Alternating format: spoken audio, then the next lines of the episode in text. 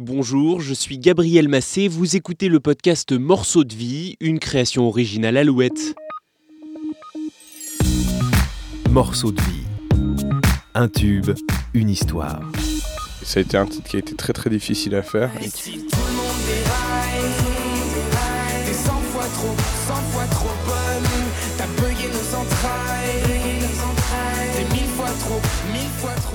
Itzal, c'est le titre qui a fait connaître Thérapie Taxi.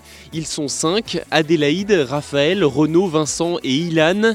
Deux d'entre eux, Adé et Raph, ont raconté la genèse de ce titre au micro-alouette d'Alexandrine Douet. Raphaël, Adé, bonjour.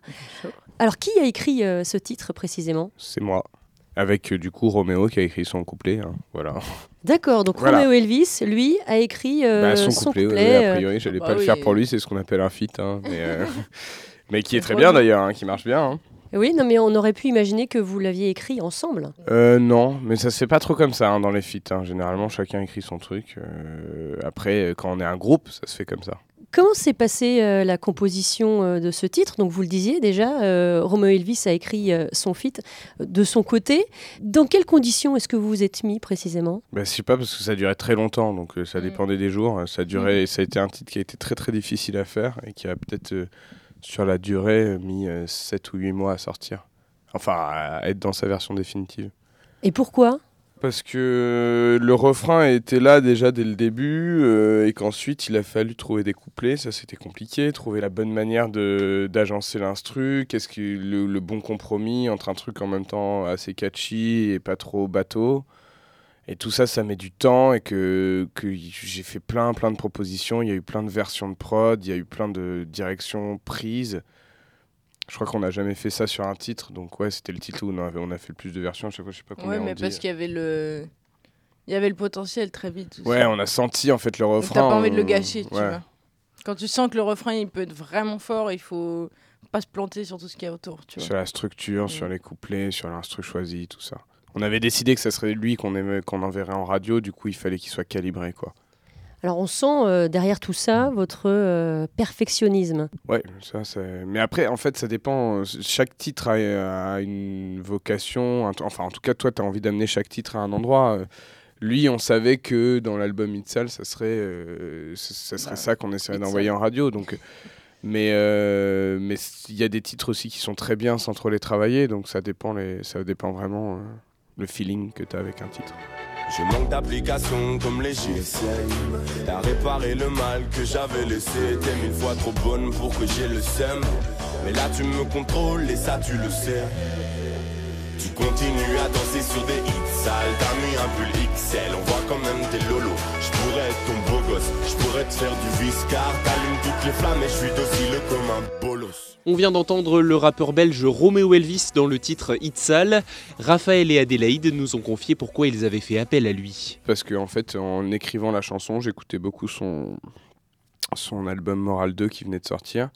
Et que du coup, j'ai- j'étais dans le mood de son univers quand j'ai écrit de ça. Donc ça, me- ça me paraissait logique. Puis je rêvais de sa, sa grosse voix sur un des couplets. Je trouvais ça cool. Donc, il a accepté tout de suite? Oui, c'est une longue histoire. Et puis Ouais. qui remonte à très longtemps, qui n'a pas grand Si, chose il à voir a dit avec oui notre, tout de suite, et après, après ça a été long. Tu vois, parce que l'idée, il a fait- branché, mais après, il avait Voilà, et absolument puis pas en le plus, temps. surtout quand on lui a dit, quand il a dit oui, c'était au moment où ça n'avait pas encore vraiment énormément explosé Mm. pour lui, donc je pense qu'il avait un peu plus de temps. Et puis pile poil à ce moment-là, quand il a dit oui, c'est le moment où tout a explosé, donc du coup ça a été un peu plus compliqué de le de le choper. re- rechoper après, mais ça, ça s'est fait. On Et l'a eu. Tant, tant mieux pour nous, hein, parce qu'on lui doit quand même une fière chandelle. Je pense que même si le titre est très fort. euh, une grande partie du fait que ça a marché, euh, c'est parce qu'aussi déjà son couplet est bien et qu'il y avait son nom qui était déjà bien connu sur la, sur le- la track. Quoi. Ouais, donc il vous a donné un, un bon petit coup de main, on peut dire Ouais, les choses un comme ça. sacré coup de main. On sait, on, on saura jamais à quel point, mais je pense qu'effectivement, il nous a donné un sacré coup de main. ouais. En plus, il est présent dans le clip? Bah ouais, ouais, ouais. Il a joué le jeu jusqu'au bout.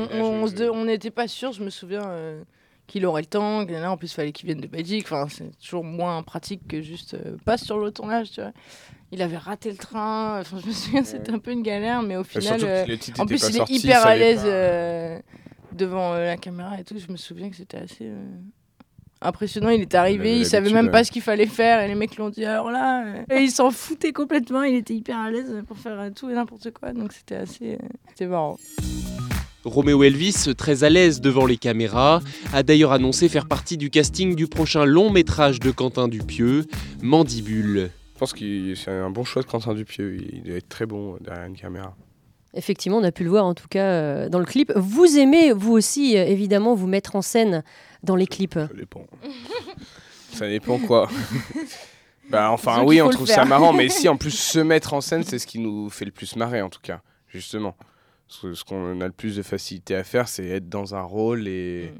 et jouer un rôle, euh, effectivement, surtout quand c'est en musique, qu'il n'y a pas de, de paroles à dire, enfin de...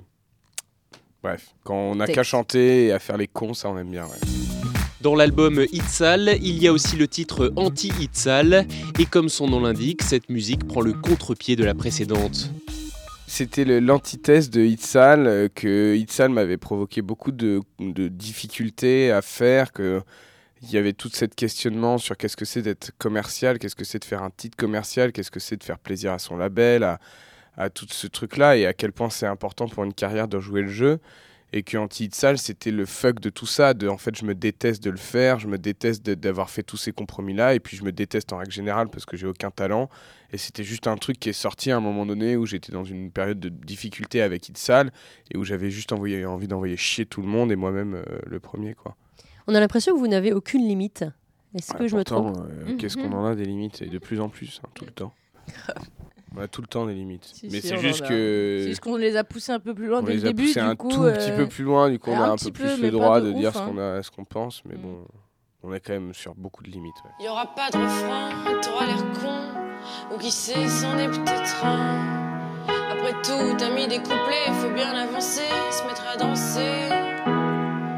Y aura pas de destin, rien à sauver, que ton ego et ses péchés. Après tout, t'as rien à donner, vaut mieux s'en aller, te laisser tomber. Neuf mois après la sortie de l'album Itzal, Therapy Taxi a sorti en novembre 2018 une réédition, Itzal Extra Cheese, avec une dizaine de titres en plus. Aujourd'hui, tu es obligé de faire une réédition si tu veux avoir des, euh, des certifications en plus.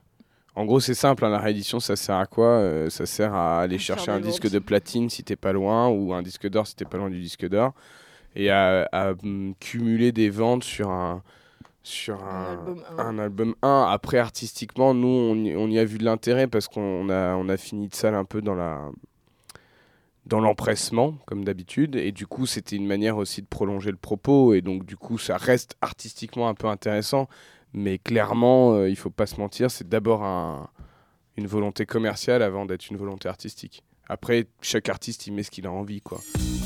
Le 6 décembre 2019, Therapy Taxi a sorti son deuxième album, Cadavre Exquis, 16 titres dont le single Candid Crush. Je suis si sage, sage d'habitude, mon chéri. Comme une image, mage de lassitude dans la vie. Cadavre exquis, évidemment, ça fait référence au surréaliste. Mm. C'est un peu comme le, le titre, euh, le nom de votre groupe finalement. Vous C'est associez. exactement l'idée. Bien vu, bien vu parce Bravo. que c'était exactement ça l'idée. Bah, on a Bravo. cherché. euh, a Après, cherché on, longtemps on avait encore. quand même l'idée de base de la pochette, donc d'un truc qui reprenait des codes artistiques. Donc même si c'est pas du tout la même période euh, que le nom, euh, on Enfin, voulait en quand fait, même. on un- avait la photo de la pochette avant d'avoir le titre de l'album. Voilà. Ça, c'est original. Ce qui nous a Ouais. pas mal aidé du coup. Et du coup, euh, ouais, moi je, trouvais ça bien qu'on ait un terme un peu artistique et il se trouve que celui-là il répondait parfaitement à ce qu'on cherchait. Déjà dans le, les mots utilisés pour cadavre exquis. Déjà, cadavre ça marche très bien avec l'image puisque Raph est comme le Christ mort euh, dans mes bras donc ça marche très bien. Et, euh, et en plus, voilà, le, le- jeu c'est donc. de créer une œuvre à plusieurs avec pas mal de hasard et le fait qu'il y ait vraiment plusieurs mains qui la composent donc c'est vraiment ce qu'on a voulu faire dans l'album donc ça marche. Un petit mot de la scène. Parce qu'on a l'impression que vous entretenez une sorte de rapport presque charnel avec le public, presque animal.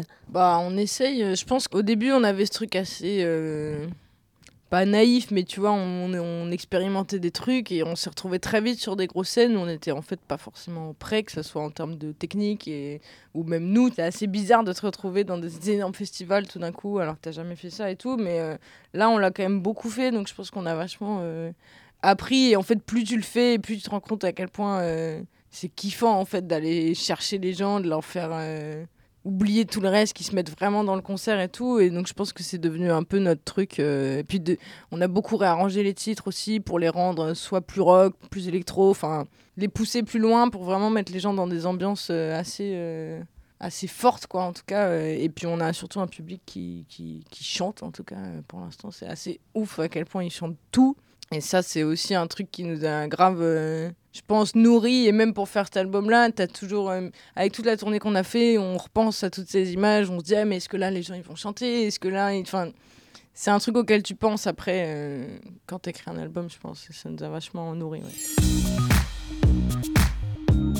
Merci à Thérapie Taxi d'avoir répondu à nos questions et merci à vous d'avoir écouté ce nouvel épisode de Morceaux de vie. N'hésitez pas à vous abonner au podcast sur votre plateforme d'écoute préférée et à le retrouver sur alouette.fr.